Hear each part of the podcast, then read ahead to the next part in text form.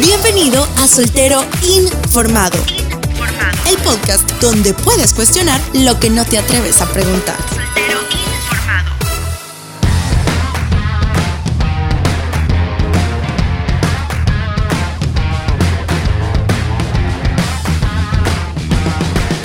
Hola David, ¿cómo estás? ¿Qué tal te ha ido toda esta semana? Ya ratitos de no escucharte. Muy bien, eh, ahorita un poco contrariado aquí con mis equipos computacionales, pero bien, bien, bien.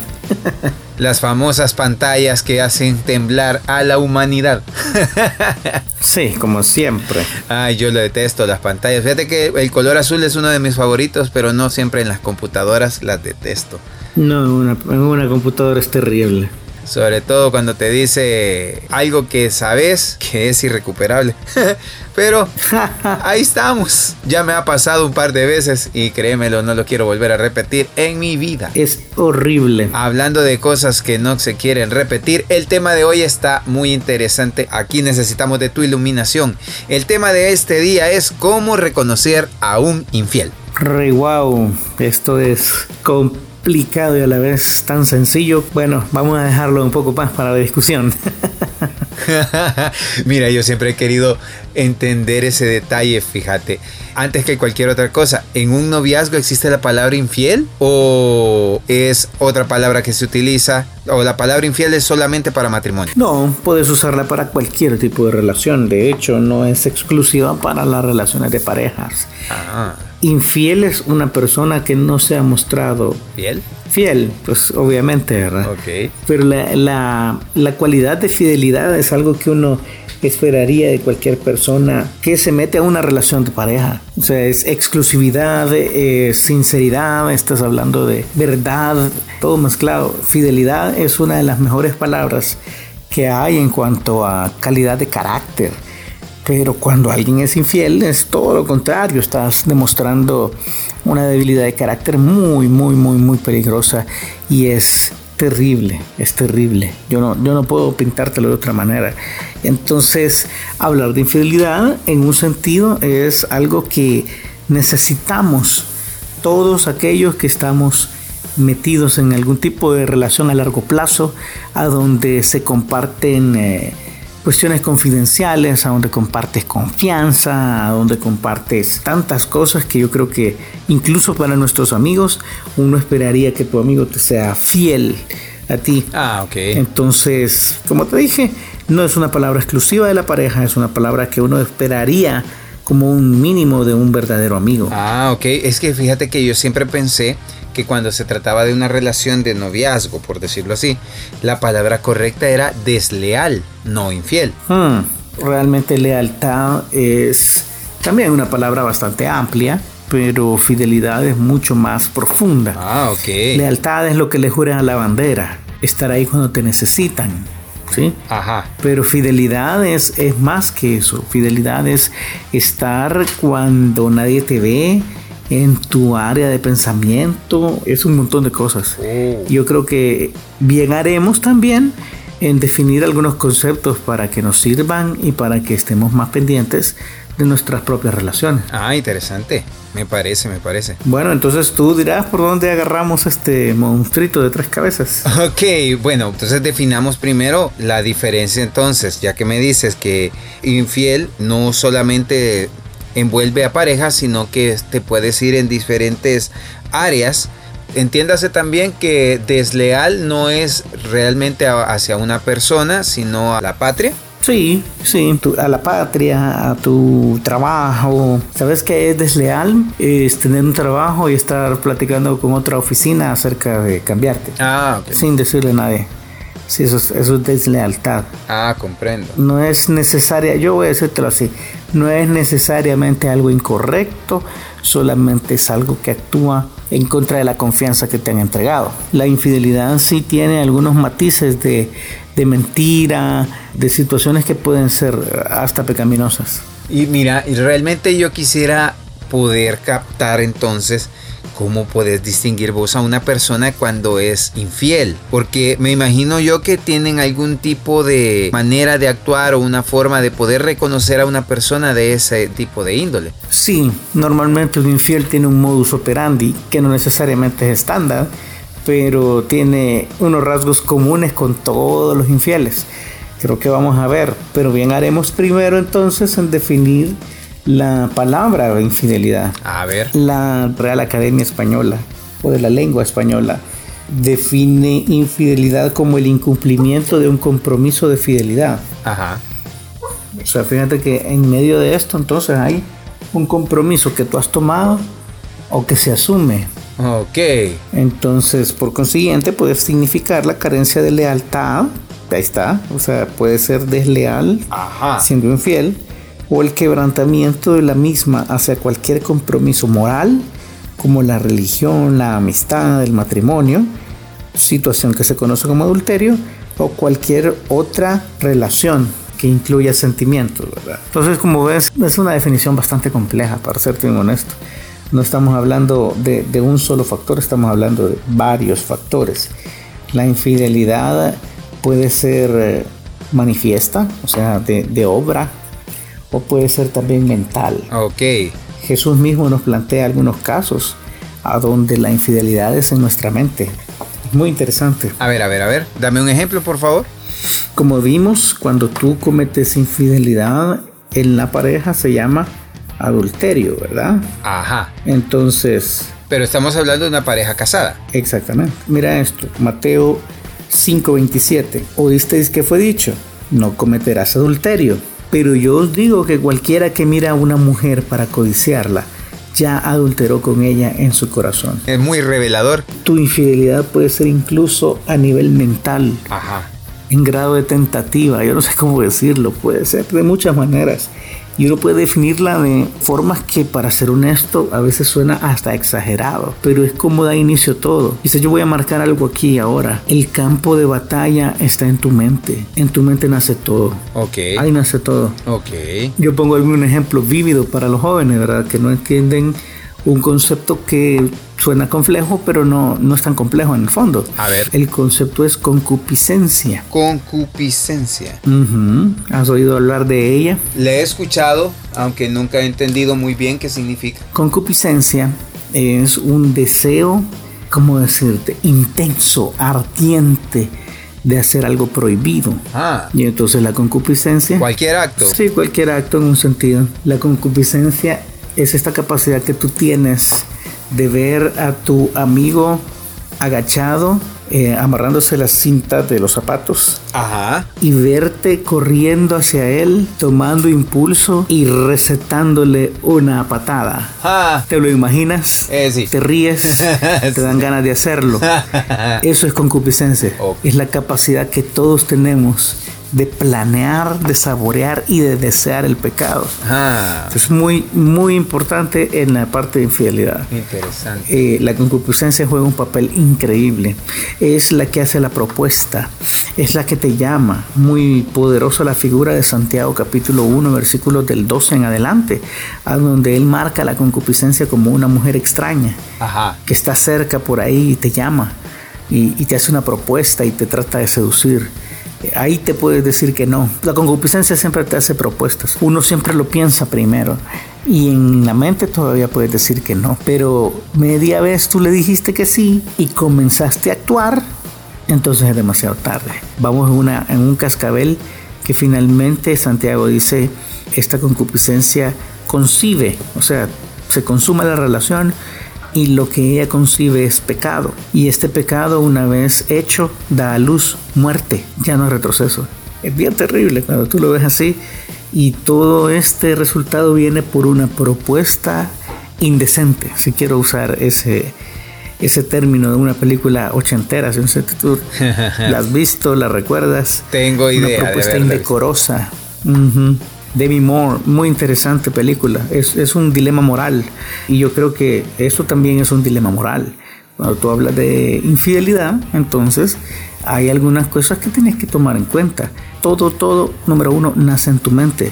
Si tienes una imaginación muy activa o si tienes una mente traviesa, si quieres llamarlo así, estás expuesto estás muy expuesto a cometer infidelidad en tus relaciones amorosas. Entonces aquí viene una pregunta, ¿qué te desata entonces la infidelidad a ti?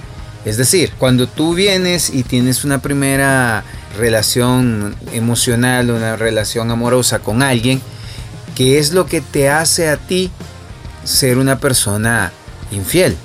¿Por qué lo haces? Muy interesante tu pregunta, Omar. La respuesta es que no podemos generalizar. Ajá depende de la persona, pero normalmente, o sea, yo si yo puedo buscar líneas gruesas en los procesos de infidelidad que yo conozco, surge de una necesidad no atendida. Una necesidad no atendida. O sea, correcta o incorrecta. Ajá. Voy a hacer el, el énfasis aquí. Tu pareja, hablando de relaciones amorosas, por supuesto. Ajá. Tu pareja cumple una serie de funciones ¿sí? dentro de la dinámica suya. Ajá. Pero algunas veces hay algunas necesidades que no se ven satisfechas o expectativas que no se cumplen. Ahí comienzan a nacer la posibilidad. Wow. ¿Quieres algunos ejemplos? Podemos poner algunos ejemplos. Por favor, por favor. En la parte de mujeres, y voy a hablar de mujeres porque ahora hace algunos años, si tú ibas 30 años atrás en el tiempo, uno pensaba en infidelidad y pensaba en el género masculino. Punto, ¿verdad? Eso, es, eso era lo típico. De hecho, alguien hacía una, una observación muy interesante hoy en esto de, de funerales y todo. Eh, nosotros estábamos enterrando a alguien y su familia era una persona de mayor y tenía algunos hijos que en estos momentos andarán rondando los 50 años. Entonces, este, este pastor, amigo mío, dice el salvadoreño típico que tiene hijos con esa edad, o sea, estás hablando ya de, señores de 80, 80, 70 años. Es rarísimo ver que tengan hijos de una sola, de una sola pareja. Bueno, sí. Entonces, vete así, mira a la gente que tiene 50 años y pregúntale, ¿y usted tiene hermanos de papá y mamá o, medios hermanos? la mayoría tiene medios hermanos. O sea, pero esto era típico en, en, el, en el hombre. Sí, hace 50 años. Yo conocí a un buen amigo, ya tengo ratos de no verlo, que tiene la fantabulosa cantidad de 32 hermanos. No puede ser. Exacto. Qué terrible aunque tú no me lo creas, aunque tú no me lo creas, tiene 32 hermanos regados en toda Latinoamérica. O sea que para hacer reuniones familiares necesita un estadio. sí, prácticamente. No, es que mira, e-, es, increíble. Tú tal vez me podrás decir, no, estás exagerando la cantidad, pero es verdad. No, te creo. Es verdad. Te creo. Yo cuando lo oí por primera vez no lo podía creer. Pero esa es la realidad. Lo que te quiero decir es que hace 50 años lo normal era que el hombre fuera muy infiel y era macho y era considerado pues alguien especial si tenía más de una mujer. Ahora, los papeles y la sociedad ha avanzado y yo no estoy hablando de avanzar en el sentido de algo bueno, se ha degenerado, es decir, también hacia el lado femenino. Entonces hablemos de, mujeres. Una mujer que no se siente amada, que no se siente protegida, que en otros programas ya hemos dicho que son las necesidades fundamentales que Dios nos revela en su palabra que una mujer necesita tener en una pareja, fíjate, es amor y protección. Las dos cosas. Amor y protección. Si ella no encuentra esto, entonces ahí tienes una necesidad que no está siendo satisfecha. Wow, sí. Entonces llega un tercero ofreciendo estas cosas. Y aunque en un principio, y yo no sé cuántas veces he oído este mismo cuento, y no es un cuento, simplemente te digo, es una es una forma de contar las cosas. Ellas dicen, viene este fulano y me da todo lo que la otra persona no me podía dar. Me comprende, me escucha, me hace sentir especial, me da detalles. Y ni me gustaba, ellas siempre dicen esto, él ni me gustaba físicamente o jamás me hubiera imaginado, pero uno fue cayendo, me fue ganando el corazón. Y finalmente termina ahí. Necesidad no cumplida, encuentra a alguien que tiene una propuesta, a donde está cumpliendo esas necesidades, o por lo menos finge que las cumple, porque eso es lo terrible. Yo te voy a enseñar ahora con la Biblia que realmente no sirve de nada irse detrás de una de estas ilusiones porque son vacías. Estas personas aparecen, parecen cumplir las necesidades, y, yo te soy honesto, en la parte de masculina es todavía un poco más superficial. Yo tengo una necesidad, vamos a poner un caso específico. Yo tengo una necesidad de de una mujer que sea bonita. Ajá. Sí. Y a mí ha dejado de gustarme mi pareja. Ok. Y entonces yo voy a buscar que esa necesidad sea cumplida en otro lado. Hmm. Y ahí nace la infidelidad. Interesante. Y ahí tienes cómo nace la infidelidad, una necesidad real o imaginaria, voy a decir así, que no ha sido satisfecha y una búsqueda por satisfacerla en un lugar donde no es permitido. Qué tremendo. Uno pensaría normalmente que el antónimo de amor es odio, pero bíblicamente viendo y hablándolo, no, no es cierto. El antónimo de amor es egoísmo porque el amor no busca lo suyo, ¿sí? no se envanece, no se complace en la mentira, más se goza de la verdad, todo lo cree, todo lo espera, todo lo soporta. Es sacrificio voluntario en favor de la otra persona. Mis derechos los sacrifico en favor de la otra persona. Hacer todo lo contrario y buscar mis derechos a costa de la otra persona es egoísmo. Entonces, una persona infiel es una persona que no ama correctamente y está haciendo todo lo contrario de lo que debería ser. Aléjate de una persona así. Entonces ya vimos algunas, algunas características sin decirlas. Es una persona inconforme, es una persona egoísta, es una persona que sabe fingir muy bien, es una persona que mantiene ciertas áreas de su vida en la oscuridad.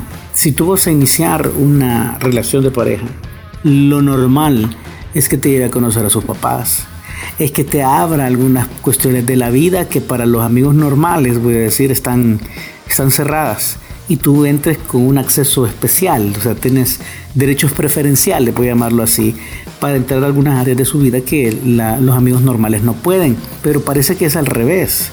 Cuando alguien está siendo infiel o está pensando en infidelidad, se guarda algunas áreas para sí mismo. Y voy a poner aquí entre comillas, ¿verdad? Tiene días de amigos, tiene tiempos para él o para ella solos, que realmente no son tiempos solos. Tú sabes lo que está pasando ahí. Te reclama constantemente o te solicita despegarse de ti y que lo dejes tranquilo un tiempo, eso es señal de que hay algo pasando ahí que él no quiere compartir o ella no quiere compartir contigo. Pero, y en ese momento, cuando tú te das cuenta que esa persona es infiel, pero tú ya te has enamorado, ¿qué puedes hacer para poder alejarte? Obviamente no quieres hacerlo. Date un baño de realidad. Ajá. Esto es como terapia de choque, no es, no es recomendable 100%, pero yo lo que te pudiera decir es date un baño de realidad. Si ya encontraste algo raro, si ya seguiste ese hilo y has llegado a, a una posible relación, mejor pide la verdad, confronta las evidencias si la persona satisface tu necesidad de prueba y te demuestra que todas las evidencias que tú tenías son, no sé, circunstanciales, voy a decirlo así. Comienza a orar, pídele al Dios que sí sabe, o sea, pídele a Dios que todo lo ve, que te revele la verdad. Él te ama. Yo te sé decir algo. Yo creo que la razón por la que Dios nos pide lo que nos pide en cuanto a las relaciones de pareja y el estándar está tan alto porque precisamente Él quiere que nosotros seamos amados como nos merecemos o como Él quisiera que nosotros seamos amados. Entonces, por eso los estándares para mujer y hombre en el matrimonio, que hemos estudiado en otros podcasts eh, de, de, Efesios capítulo 5, 21 en adelante, son muy altos, porque Él espera y quiere lo mejor para nosotros, como nos ama. Es, ¿Sabes cómo es? Es como nuestra mamá o como nuestro papá, que nos ama, ¿verdad? Que nos ama y que busca que nosotros tengamos relaciones saludables, que tengamos un buen novio, que siempre están pensando en que ese quizás no es adecuado para ti. Las mamás normalmente con los hombres dicen, esa mujer nunca va a ser suficiente, ¿verdad? Casi nunca es suficiente. Es amor de madre, ¿verdad? Ellos siempre quieren lo mejor.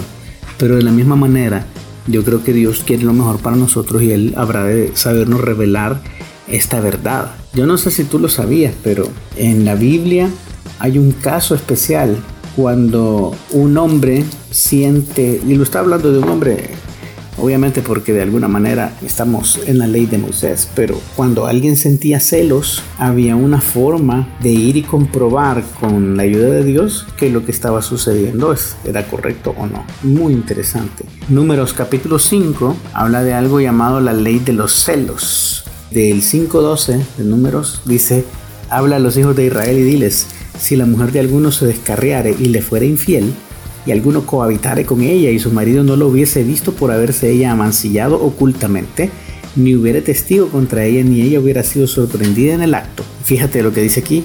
Si viniera sobre él espíritu de celos, y tuviere celos de su mujer, habiéndose ella mancillado, o viniera sobre el espíritu de celos, y tuviere celos de su mujer, y no habiéndose ella mancillado, entonces el marido traerá a su mujer al sacerdote, y con ella traerá su ofrenda.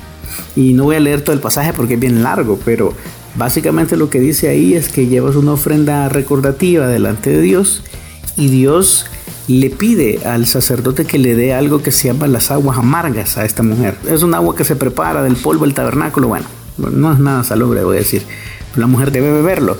Y Dios dice, si esta mujer ha sido infiel, entonces estas aguas le van a amargar las entrañas, van a hacer que se caiga su vientre, que se caiga su muslo, y yo voy a mostrar ahí que ella es infiel. Caso contrario, si ella no ha sido infiel, se toma las aguas y va a ser de bendición. Esto va a ser bueno para ella, va a tener muchos hijos. Yo la voy a bendecir. Básicamente está diciendo yo la voy a levantar a esta mujer, porque su marido se imagina cosas que no son ciertas. Y entonces ahí Dios interviene directamente en esto. Yo creo que aunque en estos tiempos ya no hay una ley de celos, y uno no puede llegar donde un sacerdote con la mujer que uno teme que le está siendo infiel, o con el hombre que uno teme que le esté siendo infiel, Dios sigue teniendo esta misma disposición hacia la verdad. Dios está dispuesto a mostrarnos si estamos siendo engañados o no, pero hay que recurrir a Él con fe. Pídele a Dios si ella me está siendo infiel o si Él me está siendo infiel.